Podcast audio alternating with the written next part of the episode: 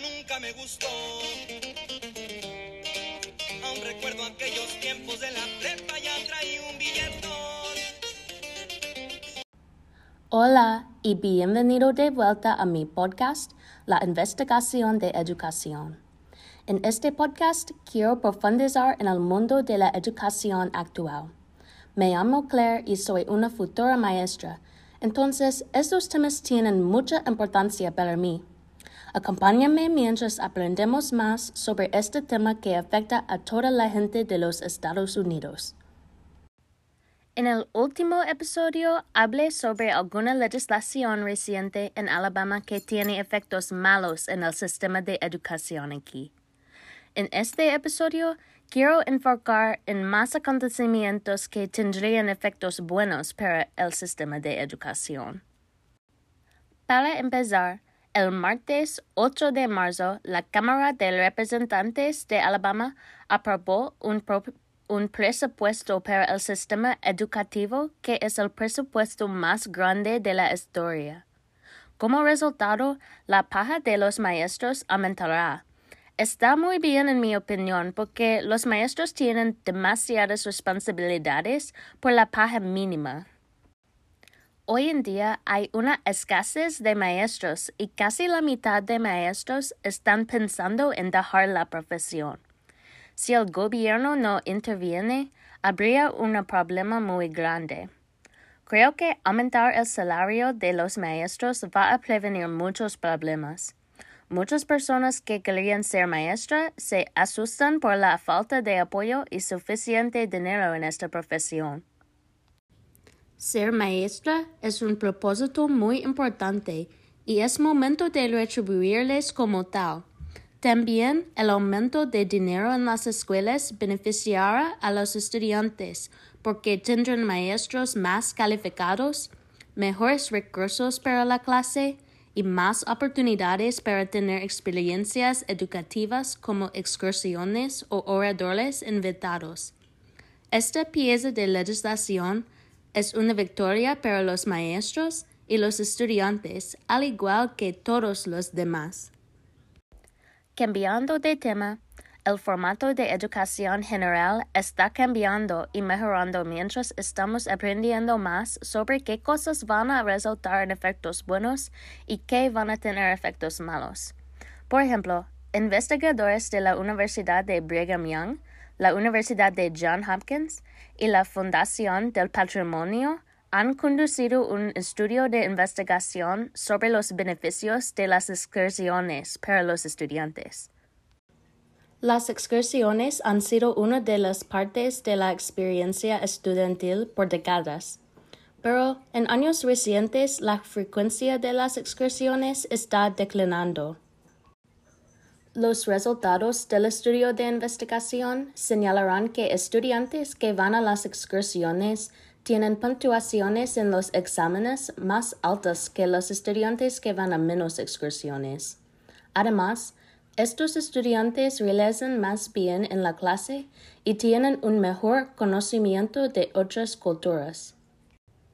¿Puedes recordar una excursión que tuviste como estudiante?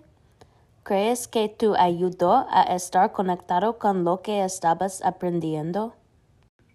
Las excursiones son una de las maneras en que podemos dar a los estudiantes una educación más completa. Un otro ejemplo de eso, el papel de la tecnología en la clase está creciendo. Mucha gente piensa que la tecnología va a tener efectos malos para los estudiantes, pero cuando es usada correctamente, es muy beneficiosa en la clase. El aspecto más importante de la tecnología en el salón de clase es que puede ayudar a los estudiantes con discapacidades. Muchos estudiantes con discapacidades no pueden acceder a una educación antes del uso de tecnología. Otro ejemplo de los beneficios de la tecnología para el mundo de la educación es que hay muchos recursos en el Internet para los estudiantes, los maestros y los padres también. Si una maestra necesita más apoyo para una lección, ella puede encontrar más ejemplos y explicaciones en Internet. También recursos en Internet como videos dan a los estudiantes la oportunidad de aprender de primera mano. La tecnología hace que cobre vida a los materiales de clase más que el uso de libros y otros aspectos de la clase tradicional. Como las excursiones, es una manera que los estudiantes pueden interactuar con lo que están aprendiendo. Por toda la pandemia, la tecnología ha desempeñado un papel importante. Cuando las escuelas cerraron, los maestros pudieron continuar a enseñar por el uso de chat de video, como la aplicación Zoom. Algunos otros beneficios de la tecnología en la escuela es que los maestros pueden comunicarse más bien con los padres de sus estudiantes. Eso es muy significativo porque es importante que los padres saben que los niños están aprendiendo para continuar practicando con ellos en casa. También es importante que los maestros puedan comunicarse fácilmente con los padres sobre otras cosas como problemas de comportamiento y más. Creo que la pandemia es responsable por el creciente papel de la tecnología en clase. Los efectos de eso van a continuar después de que termine la pandemia. La escuela virtual puede ser usada para los estudiantes que no pueden asistir a la escuela en vida por razones como la salud. Cuando yo estaba en la escuela secundaria, tuve la oportunidad de obtener mi educación por clases virtuales por razones relacionadas a mi salud mental. Fue una oportunidad muy importante para mí porque puede enfocarme en mis estudios sin que mis problemas de salud mental se interpongan en el camino. En los años cuando estaba en la escuela secundaria, fue muy difícil cumplir con los requisitos necesarios para tener la educación en línea. Necesité obtener una nota del doctor que dijo que es mejor si no asistí a la escuela en vida. Ahora hay menos requisitos porque la educación virtual está creciendo en popularidad. Creo que el desarrollo de un sistema de educación virtual va a mejorar las oportunidades de estudiantes a beneficiarse de la educación sin inhibición de problemas de salud mental como las mías o con respecto a otros aspectos de la salud. Cambiando de tema, el gobernador de Utah, Spencer Cox, vetó un proyecto de ley sobre la prohibición de personas transgéneros jugar deportes para el género que se alinean con su identidad personal. El proyecto de ley prohibiría a personas transgéneros a jugar deportes femeninos. Hoy en día hay muchos proyectos de ley con respecto a limitar los derechos de personas transgéneros. Cuando el gobernador vetó este proyecto de ley, creo que fue un evento histórico porque él públicamente protegió los derechos de las personas transgéneros. Según un artículo del Washington Post, el motivo del veto fueron los impactos posibles en la salud mental de personas transgéneros.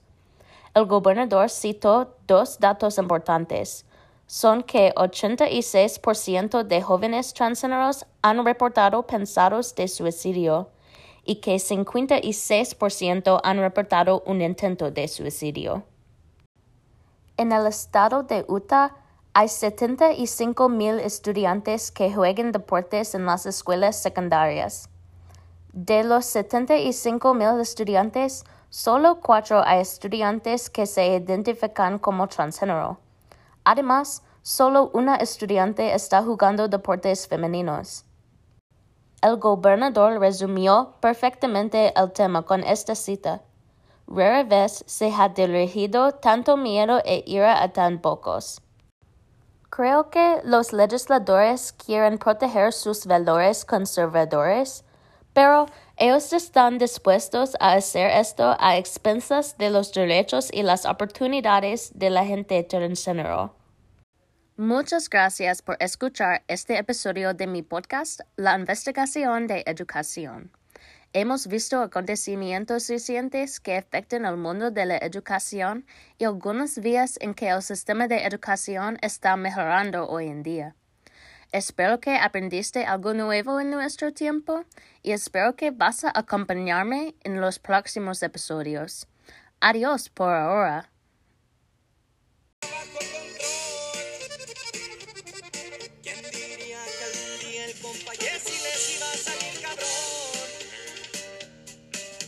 seguimos, no me voy.